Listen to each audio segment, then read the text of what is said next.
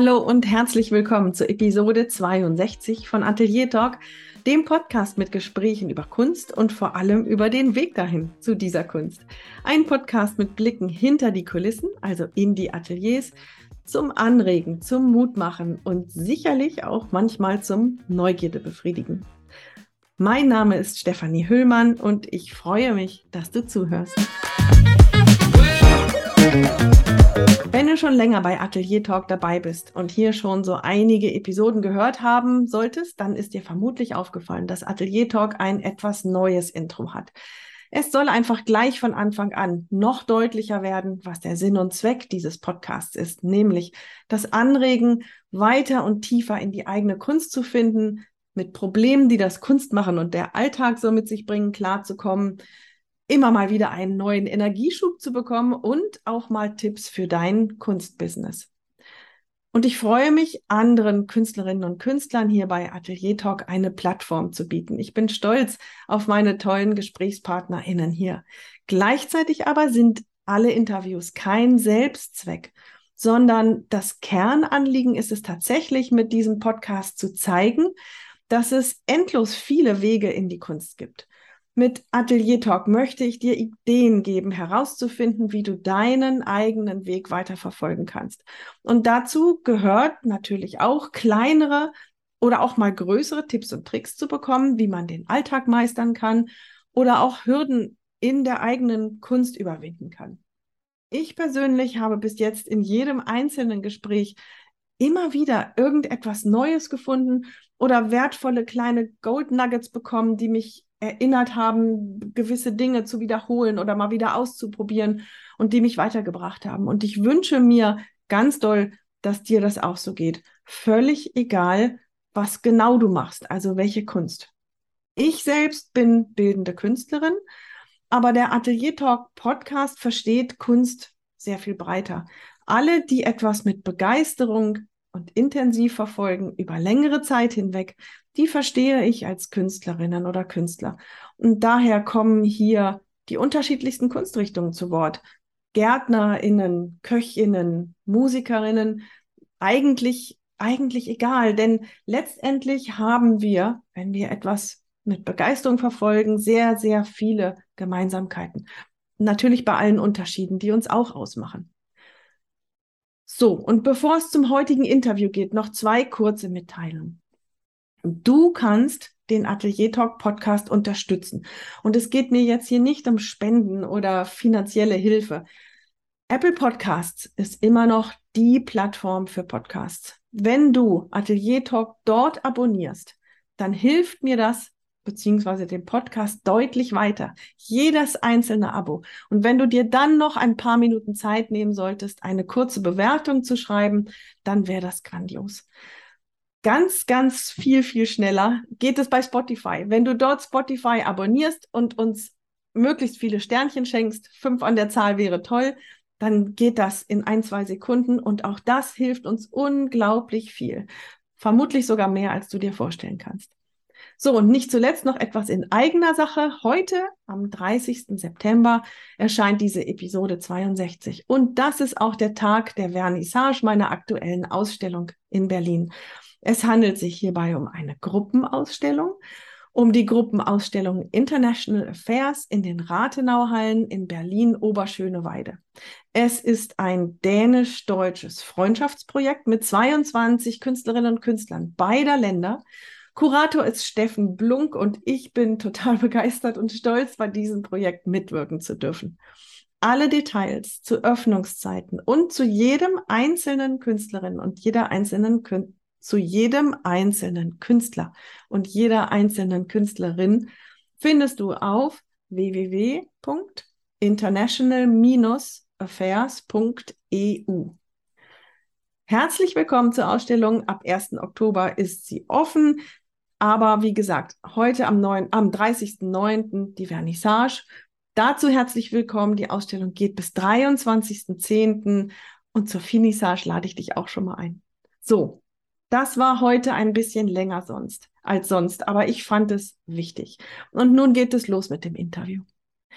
Bei mir im Gespräch war Barbara Ellen Erichsen. Und wir haben aus technischen Gründen dieses Gespräch per Telefon geführt. Barbara ist Schauspielerin, aber sie ist gleichzeitig viel, viel breiter aufgestellt. In diesem Gespräch geht es um ihren persönlichen Weg. Es geht darum, wie wichtig es ist, schon früh im Leben Vertrauen mitzubekommen. Und es geht sehr viel darum, das zu lieben, was man tut, auch wenn es einem schwerfällt. Natürlich auch darum, wie man genau das schaffen kann. Und dafür gibt sie ganz konkrete Tipps. Und sie erzählt, wie man dem Glück folgen kann. Aber ehrlich gesagt geht es um so viel mehr. Und ich kann schon jetzt verraten, dass diesmal wieder ein Gespräch ist, das man locker zweimal hören kann. Schalte am Ende bitte nicht sofort ab, denn heute gibt es mal wieder ein Dessert. Barbara erzählt im Nachgang davon, was eigentlich genau ihr Atelier ist. So, jetzt aber genug der Vorworte. Los geht's. Viel Spaß beim Hören. Hallo, liebe Barbara. Herzlich willkommen. Ich freue mich, dass du da bist. Ja, hallo, liebe Stefanie. Barbara, ich fange gerne an die Gespräche mit ähm, dem Weg zu dem, wo du jetzt gelandet bist. Und zwar fange ich so gerne an zu fragen, als Kind, warst du schon immer die Barbara, die gerne in Anführungsstrichen auf der Bühne stand, die vielleicht die Klasse unterhalten hat oder die als Kind auf den Tisch getanzt hat, weil die Erwachsenen gelacht haben? Warst du schon immer eine, die gerne vorne gestanden hat? Eine sehr interessante Frage. Ähm, also ich glaube, ich war nicht immer eine, die gerne vorgestanden hat. Also sagen wir mal so, schon. Aber ich glaube, dass ich immer schon eine war, die gerne Menschen unterhalten hat. Mhm. Und das in, in, der Kindheit in kleinem Rahmen war. Und die, die, der Hintergrund war immer eine persönliche Beziehung zu irgendjemandem. Und also ich glaube, ich, nein, ich weiß, dass ich nicht zu den Klassenclowninnen gehörte, aber ich gehörte immer zu denen, die ihre liebsten und besten Freundinnen zum Lachen bringen wollten, wollte. Ihre Eltern, ihre Geschwister. Und es war immer eine, eine Beziehung, die zugrunde lag. Und ich glaube, das ist so ein, so ein, so ein Bestreben, ähm, Glück, äh, Glück zu verursachen. Und ähm, das, was sich entwickelt hat, war mit der Zeit, ich bin jetzt auch schon ähm, im fortgeschrittenen Leben, ähm, das vor vielen Menschen zu tun und das zu professionalisieren durch eine Ausbildung oder durch Ausbildung, die man im Leben immer weiter erhält, wie auch immer. Und dass ich jetzt ähm, schon lange mich in der Lage fühle, ähm, für viele Menschen, egal wie viele, das zu machen, also vorne zu stehen, vor Publikum zu stehen, äh, das hat sich entwickelt.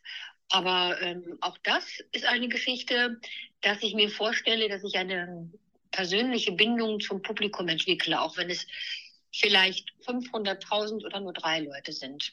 Das, das passiert dann nur auf unterschiedlichem Wege. Mhm. Aber bleiben wir noch mal bei deiner Kindheit. Gab es denn dann auch eine Zeit, in der du dich oder äh, höre ich das richtig durch, dass es auch früher so war, dass es dir schwer fiel, vor Menschen zu stehen, die du nicht kanntest? Ja, also ich kenne beides oder ich kannte beides, jetzt auch immer noch. Ähm, dass es einmal extreme Schüchternheitsanfälle gab, die ich für mich behalten habe oder ähm, dann auf der anderen Seite, wo ich mich dann sehr wohl gefühlt habe. Das, das gab es. Es gab immer diese, diese Extreme, dieses sehr stark zurückziehen wollen und ähm, auch sehr stark sich zeigen wollen. Was bei mir nicht ist, ich bin kein Mensch, der dauernd im Mittelpunkt stehen will. Mhm. Ich kann das sehr gut, ich, ich liebe es auch, äh, für andere den Mittelpunkt einzuleiten, dass ich praktisch ein Teil bin dessen, ähm, was nötig ist, um einen bestimmten Menschen in den Vordergrund zu setzen. Mhm. So. Und ja. nimm uns doch mal zurück in deine ähm, Herkunftsfamilie, nenne ich das mal.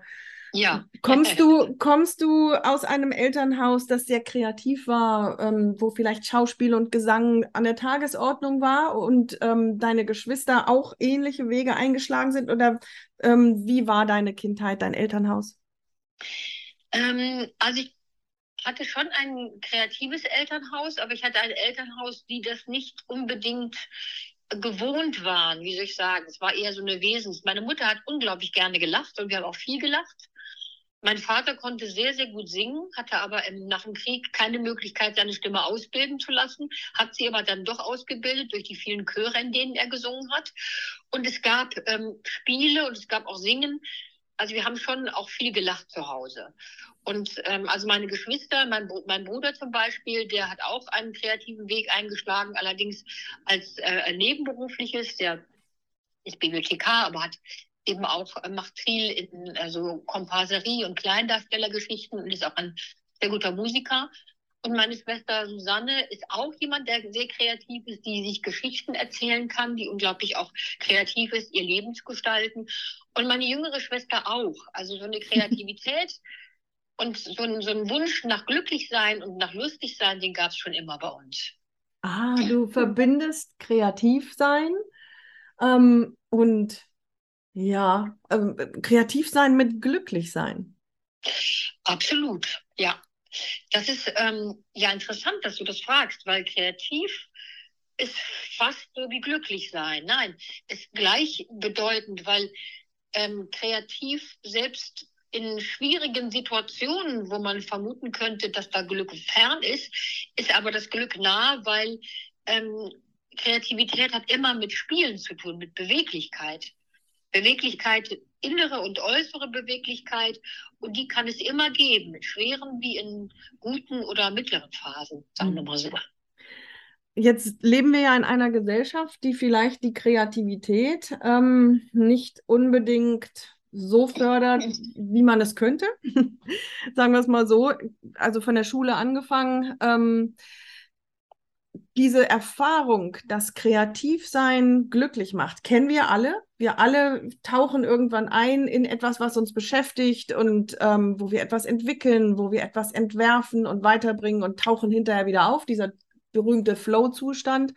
Wann hast du das denn bewusst gemerkt, dass dich Kreativität glücklich macht? Ähm, also, ich muss dazu sagen, du hast eben gesagt, wir werden nicht besonders gut gefördert. Ich glaube, dass sogar ziemlich viel getan wird. Also ich denke mal, heute ist das auch mittlerweile anders und es wird auch äh, ständig anders. Aber in meiner Kindheit, ich bin jetzt 54, da war es eher so, dass Kreativität etwas mit Hobby oder Lachen oder, oder, oder etwas zu tun hat, was, was ähm, praktisch, worauf man auch verzichten kann. Ich wollte höflich formulieren, deswegen. Genau glaube nämlich, dass, dass wir ähm, eigentlich niemanden brauchen, um kreativ zu sein. Wir müssen nur aufpassen, dass es uns nicht kaputt gemacht wird mhm. und wir nicht zu sehr unterdrückt werden. Und das geht in jedem Bereich.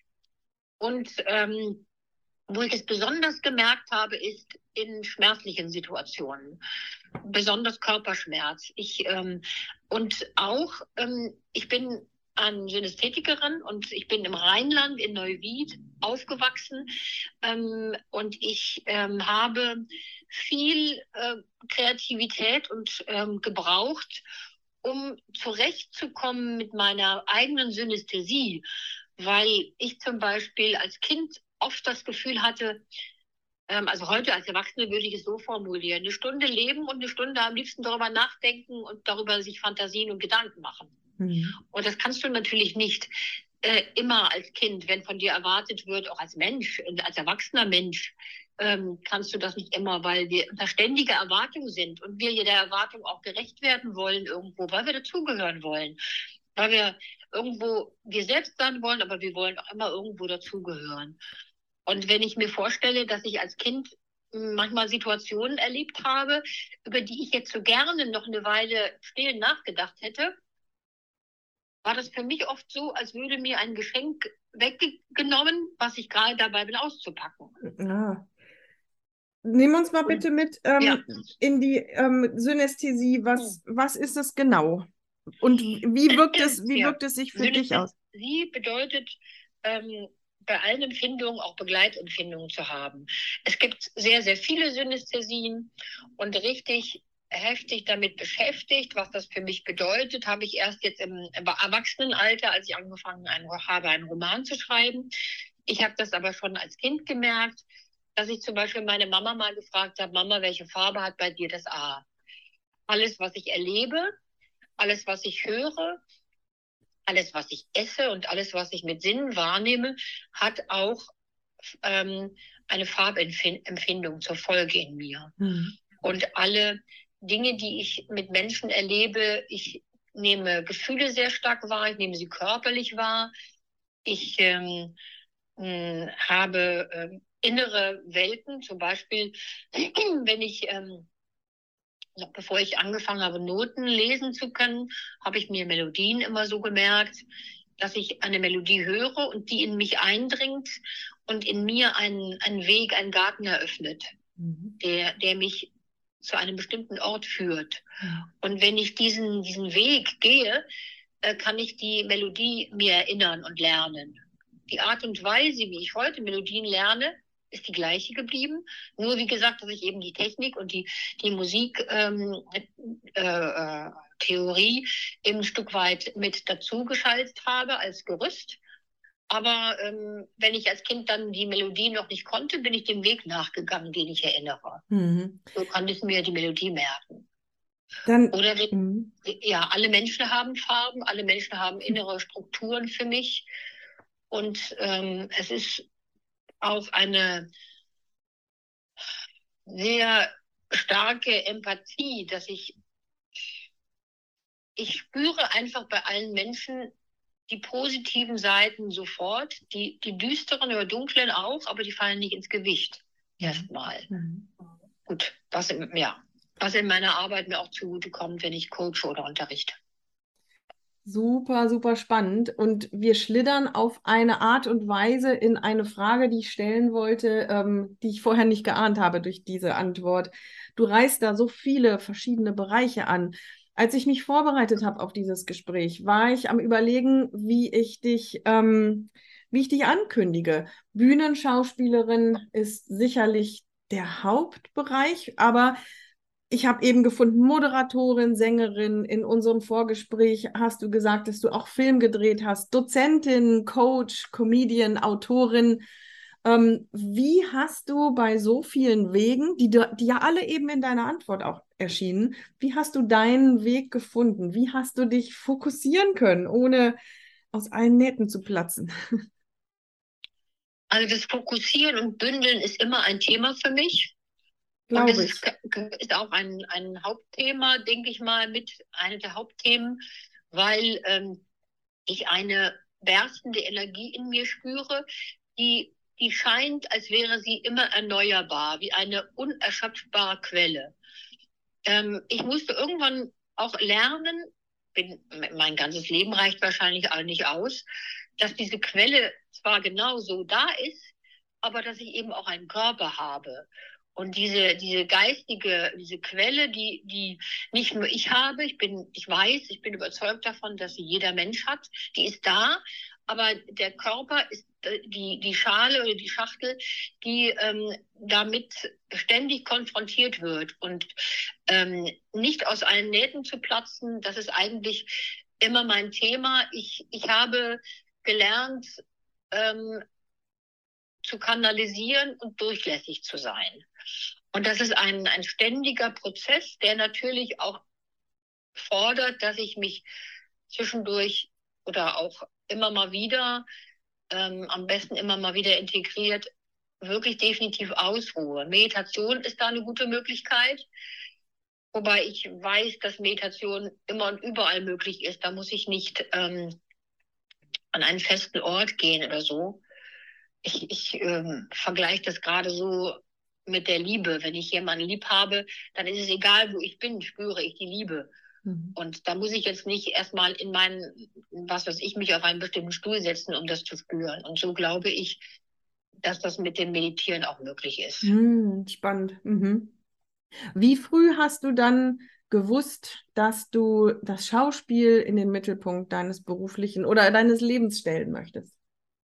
Ähm, ich bin mit 15 Jahren sehr schwer krank geworden. Ich habe eine chronisch entzündliche Darmerkrankung bekommen, Morbus Crohn, die mir heute wenig Probleme macht, nur dass ich eben Mangelerscheinungen habe, weil ich sehr häufig operiert wurde.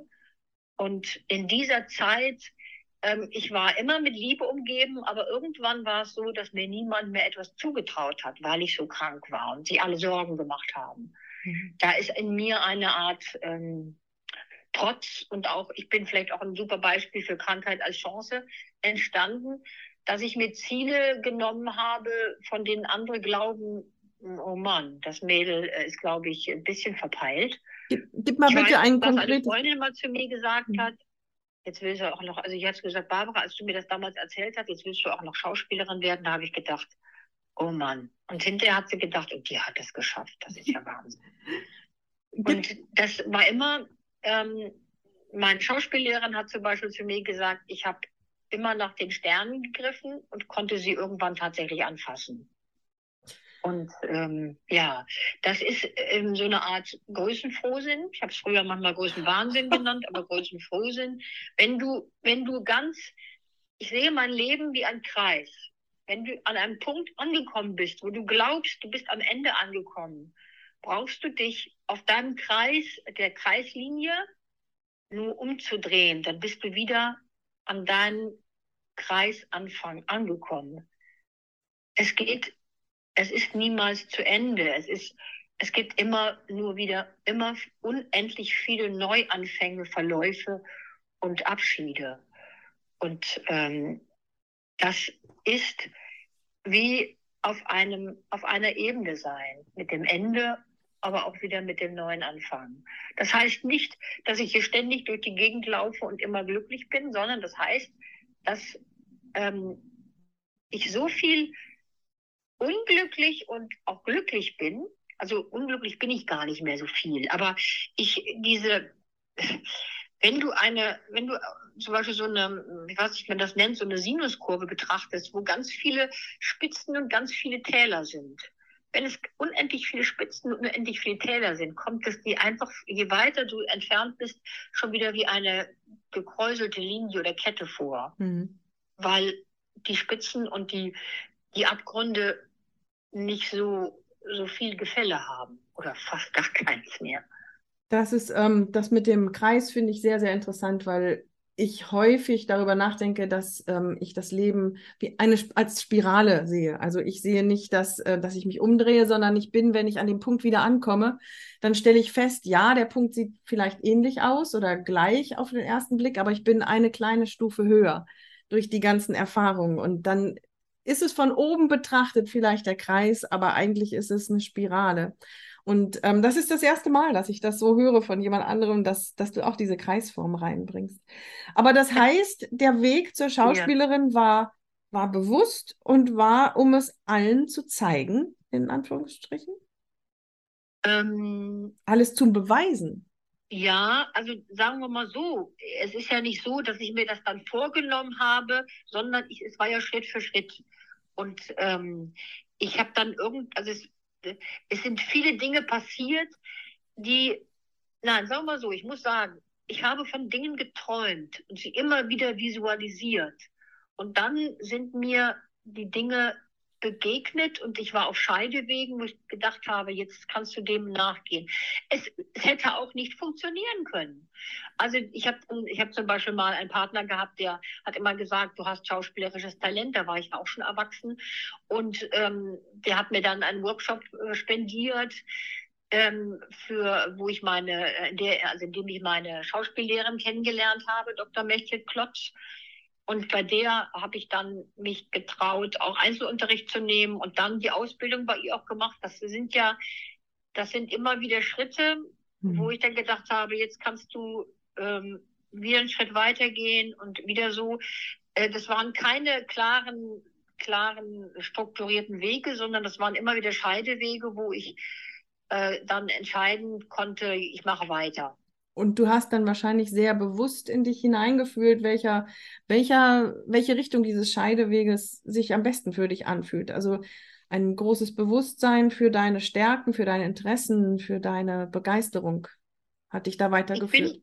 Ich bin, ich bin dem, dem Glück einfach gefolgt. Und ähm, äh, ja, ich, ich, ist ja nicht so, dass man da ständig diese, also ständig diese Weisheit habe und weiß, was gut für mich ist, sondern es war eher so, dass auch in Situationen, wo, wo Schlimmes passiert ist, ich irgendwie ganz tief in mir gemerkt habe, das ist für, muss für etwas gut sein. Oder das ist, muss nicht nur, sondern das ist für etwas gut. Und habe mich darauf eingelassen. Mhm. Ich glaube, das darauf einlassen ähm, war dann meine Stärke oder mich hingeben vielleicht, ja. Und dann habe ich mich gut gefühlt. Ach, das machst du weiter und Mensch, da klatschen Leute oder da, da merke ich, ah, das, das kannst du oder da bist du bestätigt, dass es funktioniert. Und ähm, ja, ich bin dem Glück gefolgt, so mhm. vielleicht. Mhm. Das, das lehnt so ein bisschen an, an an dieses Thema, was ich vorhin gesagt habe, dass, dass wir alle das kennen dass alle, alle kennen diese Momente, sei es beim Spazierengehen oder beim, ich weiß es nicht, Auto reparieren oder sonst was, ähm, dass wir diese Glücksmomente haben, dass wir merken, da fühlen wir uns wohl oder auch die und die Tätigkeit kann ich sehr gut, was aber nicht bedeutet, dass wir diesem Impuls wirklich folgen. Und ich habe das Gefühl, dass du, oder du beschreibst es ja eben auch so, dass du, ja, dass du da sehr gut drin bist und das gut kannst. Ähm, was glaubst du, hat dich da vorangebracht? Sind es auch deine Eltern? Hast du schnell Unterstützung bekommen, das zu machen, was dich interessiert? Denn das ist ja auch etwas. Eltern wollen ja häufig die Kinder schützen, ihre Kinder schützen und wollen das Beste für sie. Und wenn dann jemand ähm, ständig nur rumzeichnet, dann hört man schon mal, ähm, lass das mal, mach mal was Vernünftiges. Und ist das dir nicht passiert?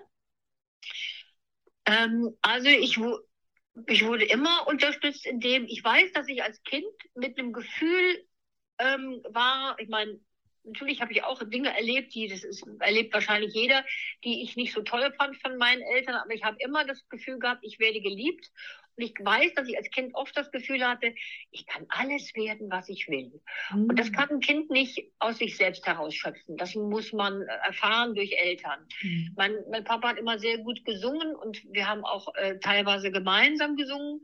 Und meine Mama ähm, war immer jemand, die ihre, die, Kinder waren ihr ein und alles. Sie wollte immer Kinder und wollte uns auch unterstützen. Und das ist, glaube ich, ähm, was diesen kreativen Bereich angeht, äh, recht gut gelungen. Also wie gesagt, mhm. es gibt hier immer und ähm, so, ich hatte immer irgendwie das Gefühl, dass mir da schon auch vertraut wird, ja. Mhm. mhm da, ja, das klingt prima. Und dann kann man natürlich auch dieses Gefühl für sich ganz gut, glaube ich, entwickeln. Als, ja, ja. als wir beide uns kennengelernt haben, wir haben uns erst einmal gesehen und ähm, du hast mir erzählt von dem Schauspiel ähm, und es, es ging darum, wie es dir Freude macht, die Menschen mit einzubeziehen und wie es dir Freude macht, da vorne zu stehen. Und das Gespräch ging mir den ganzen Abend nicht aus dem Kopf. Und dann habe ich dir eine Frage gestellt, die mir sehr am Herzen lag ähm, weil ich dieses da vorne stehen einfach sowas von gar nicht mag.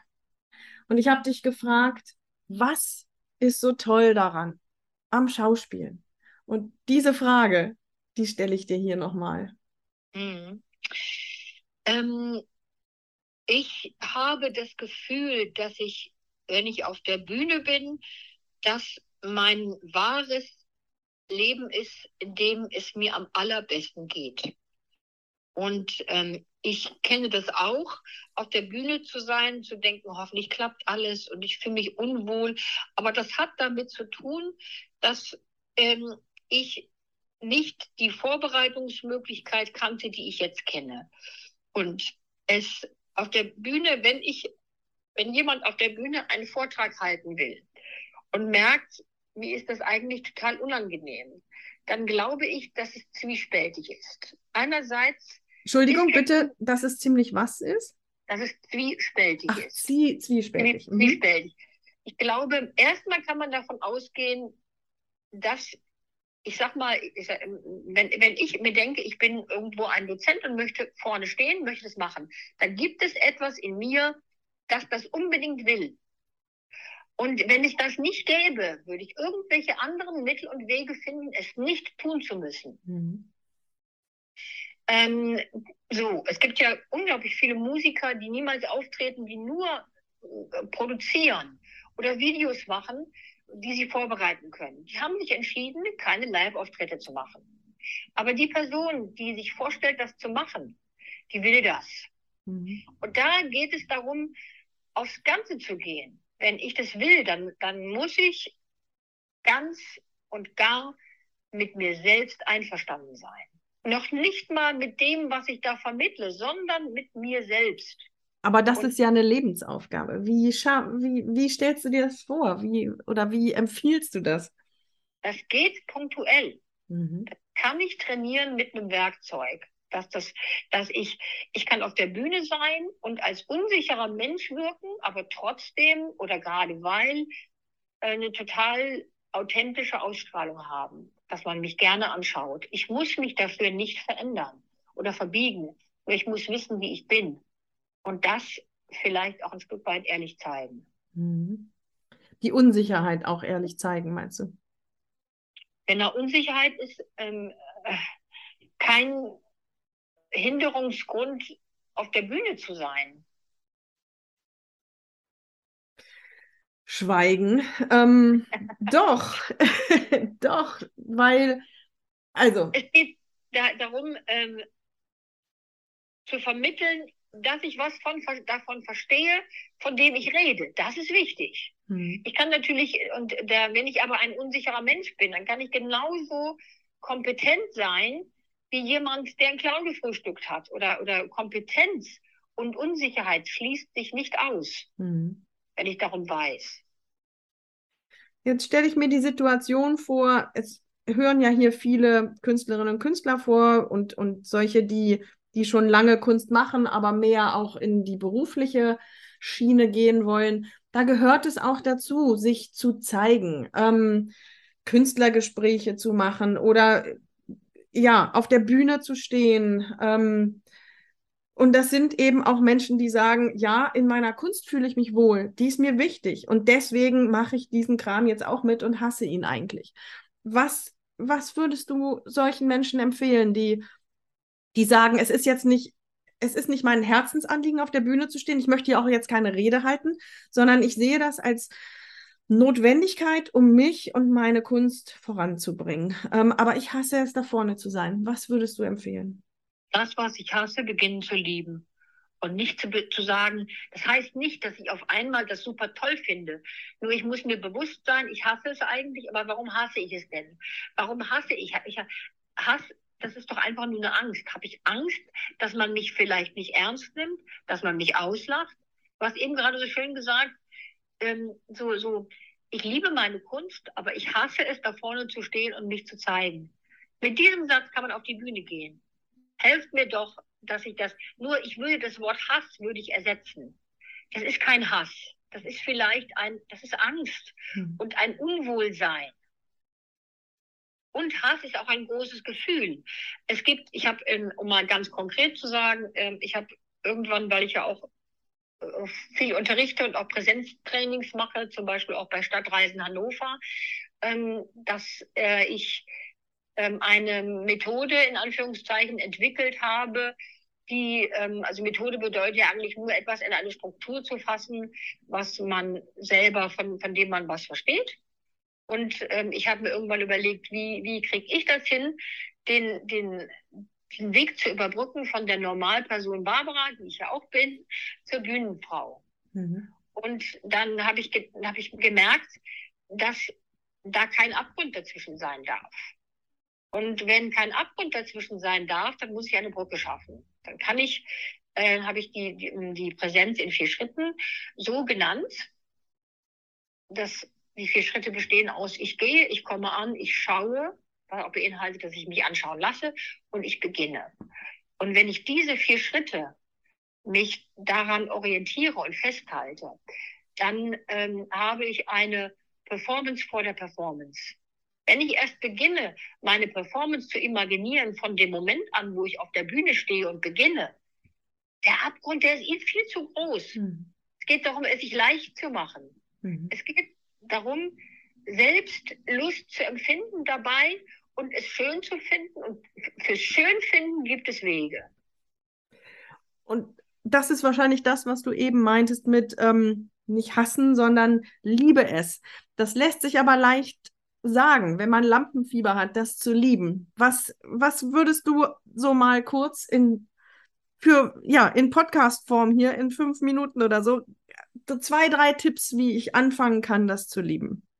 So, ähm, das Lieben, das ist gar nicht etwas, was so, was erstmal gar nicht tief aus deinem Herzen kommen muss, sondern das darf ein Werkzeug sein. Jetzt stell dir mal vor, du hast äh, ein, was weiß ich, ein, ein, ein Beispiel, ein Stinktier vor Augen, ja?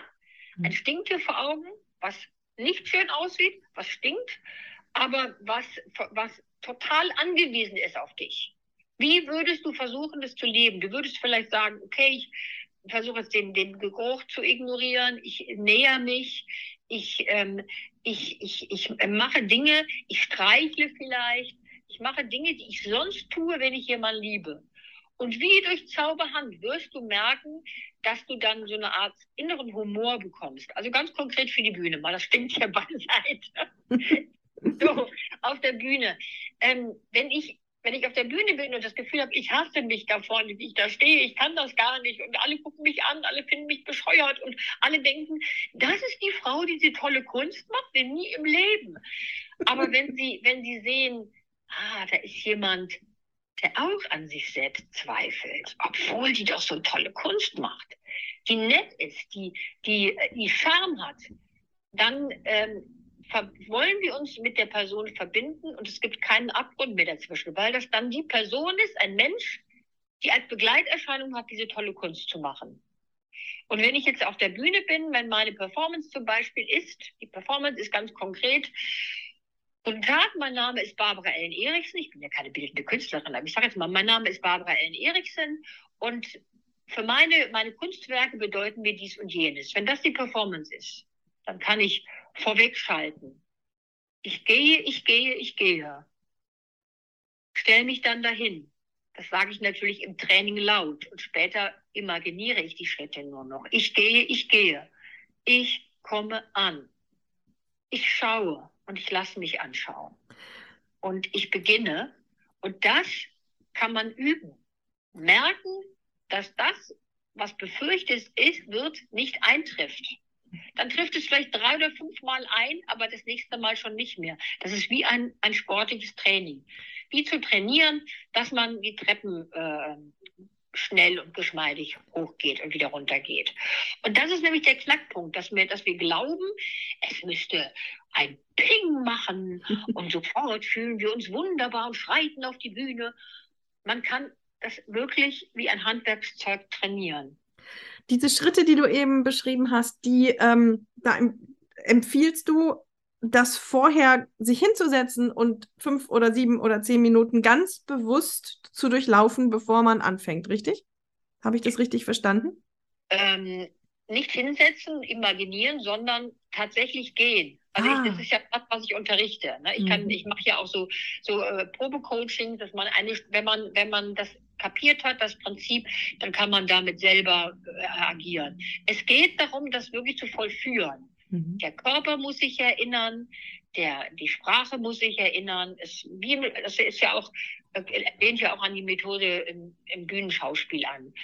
Warum proben die Leute? Weil der Körper sich erinnern muss, der, der, die, das Gefühl muss sich erinnern, wie habe ich mich gefühlt, als ich das mit dem Arm so und so gemacht habe? Wie habe ich mich gefühlt, als ich auf der Bühne angekommen bin? Wie habe ich mich gefühlt, als ich angeschaut wurde und selber geschaut habe? Wie habe ich mich, das sind so Dinge, das muss man vollführen. Oh, das ist spannend. Ja. Das, das ist leicht, das ist mhm. leicht. Weil wenn du es einmal machst, kannst du ja das im Alltag, du kannst es ja bei allem machen. Beim Toilettengang. Ich gehe in die Toilette, ich gehe, ich gehe, ich komme an, ich setze mich drauf, ich schaue, ich beginne. Beim Essen. Ich gehe, ich gehe, ich komme am Tisch an, ich schaue, ich werde angeschaut, ich beginne. Diese, diese, diese Struktur muss vollzogen werden, dieser Prozess. Das hat was mit Körper, Körpererinnerung zu tun, ja, dass man, genau. ja, mh, dass es dann automatisiert wird. Mhm. Was ist, wenn in diesem Prozess Unvorhergesehenes mit, ein, mit dazugehört. Ich stelle mir vor, die Situation, da ähm, ist eine Autorin, die ihr neues Buch vorstellen soll, da ist ein Künstlergespräch mit ihr und ähm, sie weiß, sie geht auf die Bühne und dann kommen Fragen. Und oh Gott, da kommen vielleicht Fragen, die kann ich so schnell nicht beantworten. Wie gehe ich mit sowas um? Wie kann ich das vorbereiten, dass ich mich doch, dass ich wieder in die Liebe komme, die Liebe, das Lampenfieber zu lieben? es als, als willkommene, ähm, wenn ich da vorne stehe, dann heißt das ja nicht, dass ich das jetzt absolviert habe, was ich absolvieren will, sondern es ist beweglich. Es ist doch was Wunderbares, wenn Leute sich melden.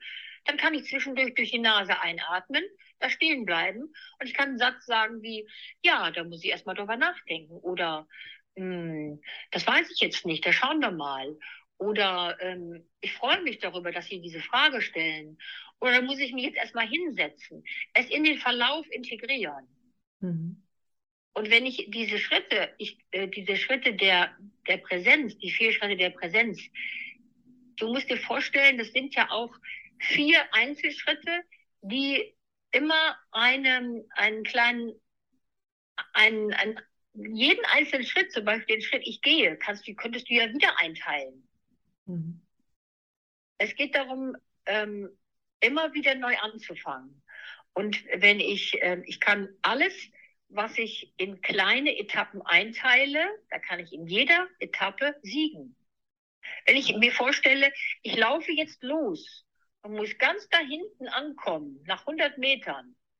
Und wie schaffe ich das bloß? Aber wenn ich mir vorstelle, ich laufe jetzt mal los und mh, nehme jeden einzelnen Meter vor, mhm. dann kann ich nach jedem einzelnen Meter siegen. Ich habe es geschafft. Jetzt beginne ich wieder. Ich habe es wieder geschafft. Ja. Sehr, Etappen, mh. winzig kleine Etappensiege, die ich im Grunde genommen, und wenn, wenn, wenn jemand sich meldet, oh, ich habe da mal eine Frage, dann ist denn der nächste Etappensieg erstmal der Frage zuzuhören. Mhm. Wie kannst du, wenn du Schauspielerin bist, ähm, also nee, ich muss, glaube ich, anders ansetzen. Wir haben ja jetzt darüber gesprochen, wie du dein, wie du dein Ich da einsetzt, wie du deine Ängste überwindest, wie du lieben lernst, was du tust und wie du vielleicht auch das Lampenfieber liebst. So in, in, in, dem, in dieser Arbeit Schauspielerin zu sein, schlüpfst du ja in andere Rollen hinein. Ähm, inwiefern oder wie viel hat das mit dir selbst zu tun? Wenn die Romeo, äh, die Julia, die schon millionenfach Julia gespielt wurde, inwiefern hat die Rolle Julia dann mit dir zu tun? Also ähm, Schauspiel ist für mich kein Schlüpfen eine Rolle, sondern ein Sein auf Zeit. Ich spiele nicht, sondern mhm. ich ähm, ähm, also wenn wir jetzt bei der Julia mal bleiben, die Julia, da, da ist eine, eine Unschuld drin, das war ja noch ein sehr junge, junges Mädchen, da ist Angst drin, ähm, nicht lieben zu dürfen, da ist eine Sehnsucht drin nach Körperlichkeit. Und diese Sehnsucht nach Körperlichkeit, die Angst, nicht geliebt werden zu dürfen oder zu können, die, die Sorge, ähm, verletzt zu werden, das sind alles äh, Bereiche, die wir als Menschen kennen. Und einerseits gibt es ja im Schauspiel die Möglichkeit, das über den Atem zu machen. Also praktisch so zu atmen, wie ich atme, wenn ich traurig bin. Das bedeutet, dass ich dann auch ähm, irgendwann dann auch Tränen kommen. Das hat nicht zur Folge, dass ich mich dann an eine traurige Situation erinnere. Das wäre ja psychologisch ganz schwer. Mhm. Sondern ich kann ähm, da natürlich auch mit einer entsprechenden Technik ähm, in diese, diese Gefühlszustände kommen. Und dann kann ich mir selbst vertrauen, dass mein Körper das schon zeigen wird. Und ich kann dann in die Gefühle, die die Julia dann hat, ähm, ja praktisch, die, auf die kann ich an, äh, die kann ich ähm, hinein mich begeben, weil ich die Gefühle alle selber kenne. Mhm. Mhm. Das, also wenn ich zum Beispiel hier unterrichte oder auch, ähm, dann möchte ich immer gerne, ich weiß, dass die Rolle die Person schon finden wird. Eine Rolle ist für mich niemals so angelegt, wie sie angelegt ist. Natürlich gibt es Drehbücher, wo gesagt wird, die ist so und so. Aber mit diesen Eigenschaften kann man natürlich auch ähm, ähm, äh, die, die, die Figur, die das spielen soll, dieser Mensch, der das spielen soll, wird sie dann auf eine Art und Weise spielen, wie sie niemand anders spielen kann, weil sie die Person ist, die sie ist. Natürlich hat das was mit mir selbst zu tun. Mhm weil ich überzeugend sein muss.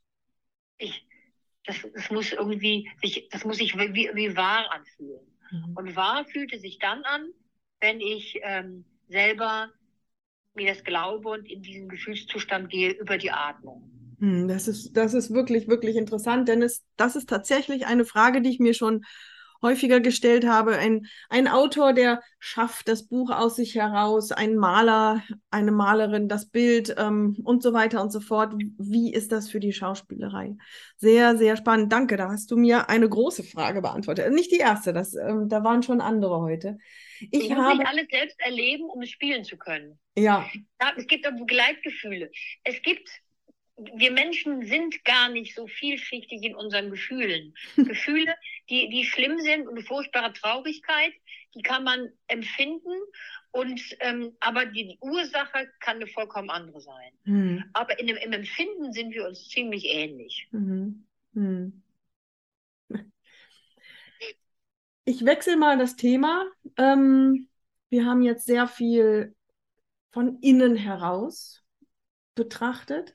Ich möchte gerne einmal auf, ähm, auf das Kunstbusiness ähm, aus der Vogelperspektive schauen. In meiner Vorbereitung auf dich ist mir aufgefallen, da ist zwar eine Webseite, aber die ist alles andere als aktualisiert.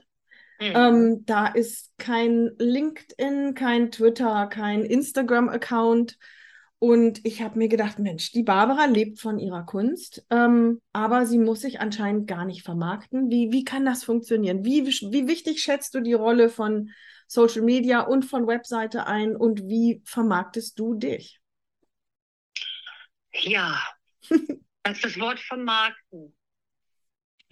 Ich vermarkte mich nicht. Mhm. Ich, ähm, natürlich muss man dazu sagen, ähm, das ist ich, ich bin in der glücklichen Lage, in Anführungszeichen, eine Rente zu beziehen, die ich aber auf, die aufgrund, also ich bekomme eine, eine Grundrente, die ich aufgrund dieser, dieser Erkrankung und dieser körperlichen Probleme bekomme. Das bedeutet, alles äh, grundsätzlich Wichtige ist davon abgedeckt. Und das, was ich dazu verdiene, darf ich im Rahmen, in dem ich dazu verdienen darf, verdienen. Und das ähm, bedeutet, dass ich ähm, am Anfang oft mich über, mir überlegt habe, wo kann ich auftreten, mich auch beworben habe.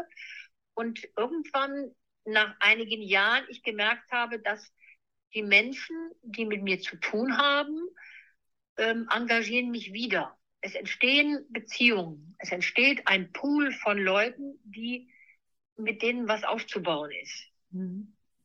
Und nach, nach irgendwann, nach etlichen Jahren habe ich gemerkt, aha, Barbara, in den letzten Jahren bist du immer gefragt worden und gefunden worden.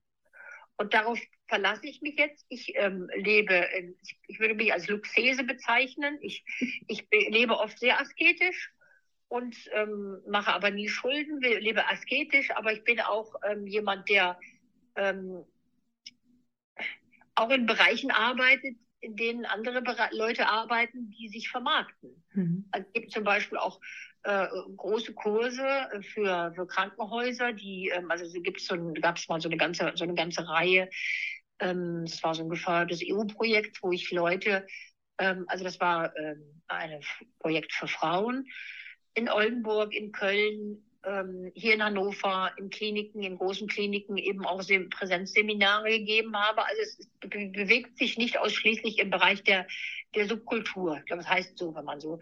Aber ich mache eben auch viele viele kleine Sachen, die eben niedrigpreisig bezahlt werden. Mhm. Und die machen mich genauso glücklich. Und natürlich freue ich mich, wenn ich dann mal was, was gut bezahltes kriege. Aber ich könnte mich ja auch bewerben. Ich könnte zum Beispiel auch sagen, ich bewerbe mich jetzt mehr im, im, im Filmbereich, wo das ja auch recht gut bezahlt wird. Das ich, mache ich sehr gerne und das wird auch zum Beispiel gut bezahlt, anders als oft die Bühnensachen, aber ich würde nicht tauschen.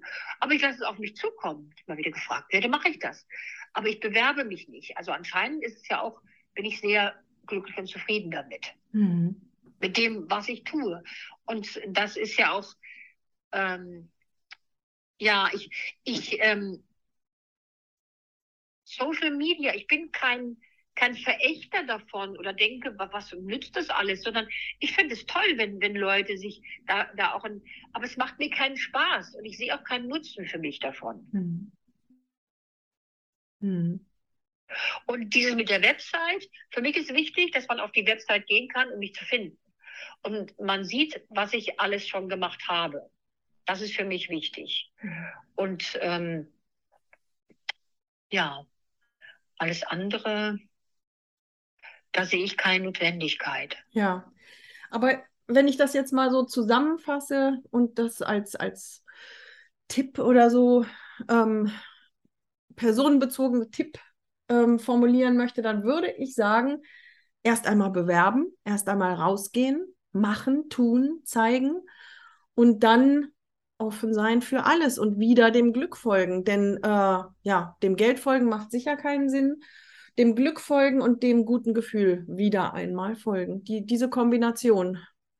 Ja, was dabei ganz wichtig ist, ähm, dass Selbstzweifel oder sich selbst dauernd zu hinterfragen, ständig dazugehört. Mhm. Gefühle wie ähm, mal un, sich unwert fühlen oder das Gefühl zu haben, haben, haben mache ich das alles falsch, sich das zu fragen, das macht Sinn. Aber dann wieder hinzukommen und zu sagen, nein, du bist so weit gekommen, wie du gekommen bist und du bist in Ordnung, so wie du bist. Sich, sich ständig zu hinterfragen, ist absolut richtig, ist gut aber auch die Dinge zu sehen, die, die man, die, die du kannst und die, die darum zu wissen.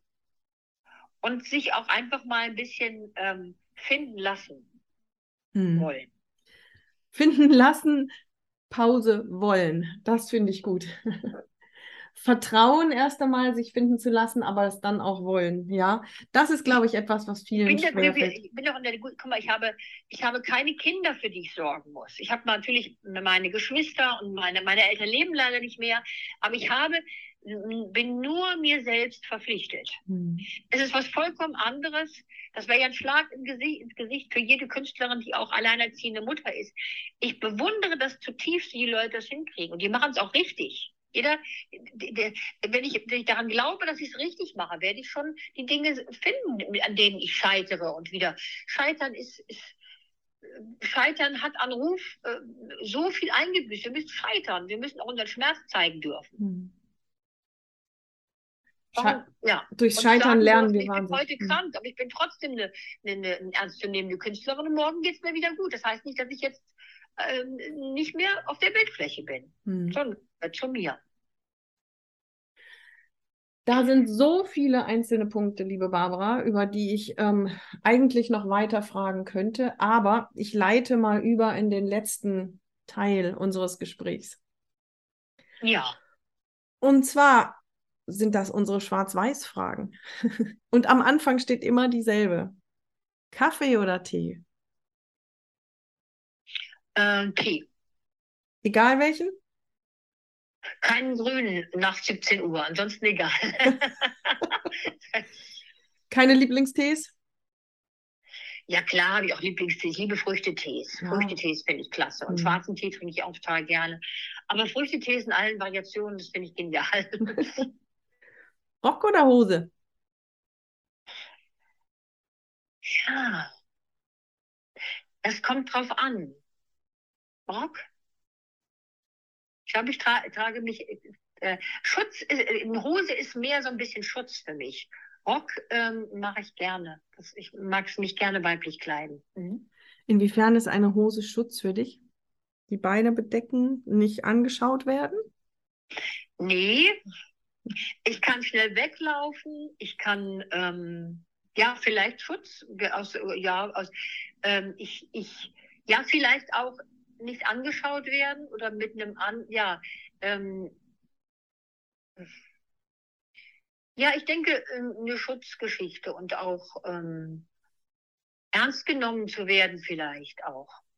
Mhm hat ja nichts damit, es hat nichts damit zu tun, dass ich glaube, nicht ernst genommen zu werden, wenn ich einen Rock trage, sondern das hat damit zu tun, dass ich mich vielleicht in dem Moment selber nicht so ernst nehme und verspielt sein will. Das hat gar nicht so viel mit, der, mit dem Äußeren zu tun, mit den, mit den Menschen, von denen ich irgendwas erwarte oder so. Mhm. Ich glaube nicht, dass ich mich vor Männern schützen muss oder so. Ich glaube nicht, ich glaube, dass Männer und Frauen einfach Menschen sind und ich, ich glaube auch nicht, ähm, ich bin irgendwie, habe keine schlechten Erfahrungen gemacht, mit irgendwie doof behandelt zu werden als Frau oder so. Ja. Mhm. Hund oder Katze? Hund. Hast du mal einen Hund gehabt? Ich habe mich mal sehr in einen Hund verliebt. Ich war früher ein, ein ähm, äh, eher kein Mensch, als der ein Haustier braucht. Brauche ich auch wie heute nicht. Aber das war mal ähm, ein, ein Hund, in, um den ich mich um in einer bestimmten Schicksalsfügung äh, kümmern musste. Und diese Hündin hat so um mich geworben, dass ich mich total in sie verliebt habe. Das, das, das Tiere um einen werben, die hat das gespürt, dass ich nicht so so drauf bin, aber die hat so um mich geworben und dann habe ich diese Hündin geliebt. Das war ist eine tolle Erfahrung. Bei der nächsten Frage glaube ich. ja. total gerne, aber äh, liegt mir mehr. Mhm. Bei der nächsten Frage glaube ich die Antwort zu kennen, aber schauen wir mal. Jazz oder Schlager? Jazz. Hm. Was bedeutet Jazz für dich? Das ist meine letzte Frage für heute. Ähm, Freiheit, Borstigkeit, Lieblichkeit, Wildheit. Hm. Ich frage deswegen, weil, ähm, weil du ja Jazzgesang auch studiert oder beziehungsweise Unterricht bekommen hast und ich bin so eine begeisterte Jazz-Hörerin. Vielleicht machst du aus mir nochmal die Sängerin, weil das da vorne stehen, das steht noch dazwischen. Super ah, gerne. Aber wer weiß, wer weiß. Barbara, das möchte, war. Hm? Super gern. Ich möchte auch sagen, ich ähm, würde es, also ich empfehle es sehr, bei mir auch einfach ein, eine, Probe, eine Coachingstunde zu nehmen, die, die nicht ähm, geldintensiv ist, aber ähm, ich habe die Erfahrung gemacht, dass es sehr, sehr hilfreich sein kann. Ich sehe mich nur als Hebamme, das zu zeigen. Ihr könnt das alle. Und ähm, ja, es ist einfach, ich, ich glaube einfach nur, dass ich was verstanden habe, was jeder verstehen kann. Mhm. Und man findet ähm, dich, also sowohl die Informationen als auch den Kontakt, um so eine Stunde bei dir zu machen, auf deiner Webseite. Und die heißt barbara-ellen-erichsen.de. Genau, und das ist, ähm, da kriegt man dann ganz zum Schluss Kontakt. Da gibt es meine Telefonnummer, auch meine Mobilnummer. Und dann, ähm, ja, das ist einfach ähm, ein, ein, die, die Website, die äh, ist einfach nur als, ähm, wie soll ich sagen, hinter, wie eine hinterlegte Visitenkarte. Das muss man sich vorstellen. Mhm. Eine Visitenkarte, die ist ja auch aus Papier, die verändert sich ja auch nicht, wenn man sie anguckt und immer wieder in die Hand nimmt.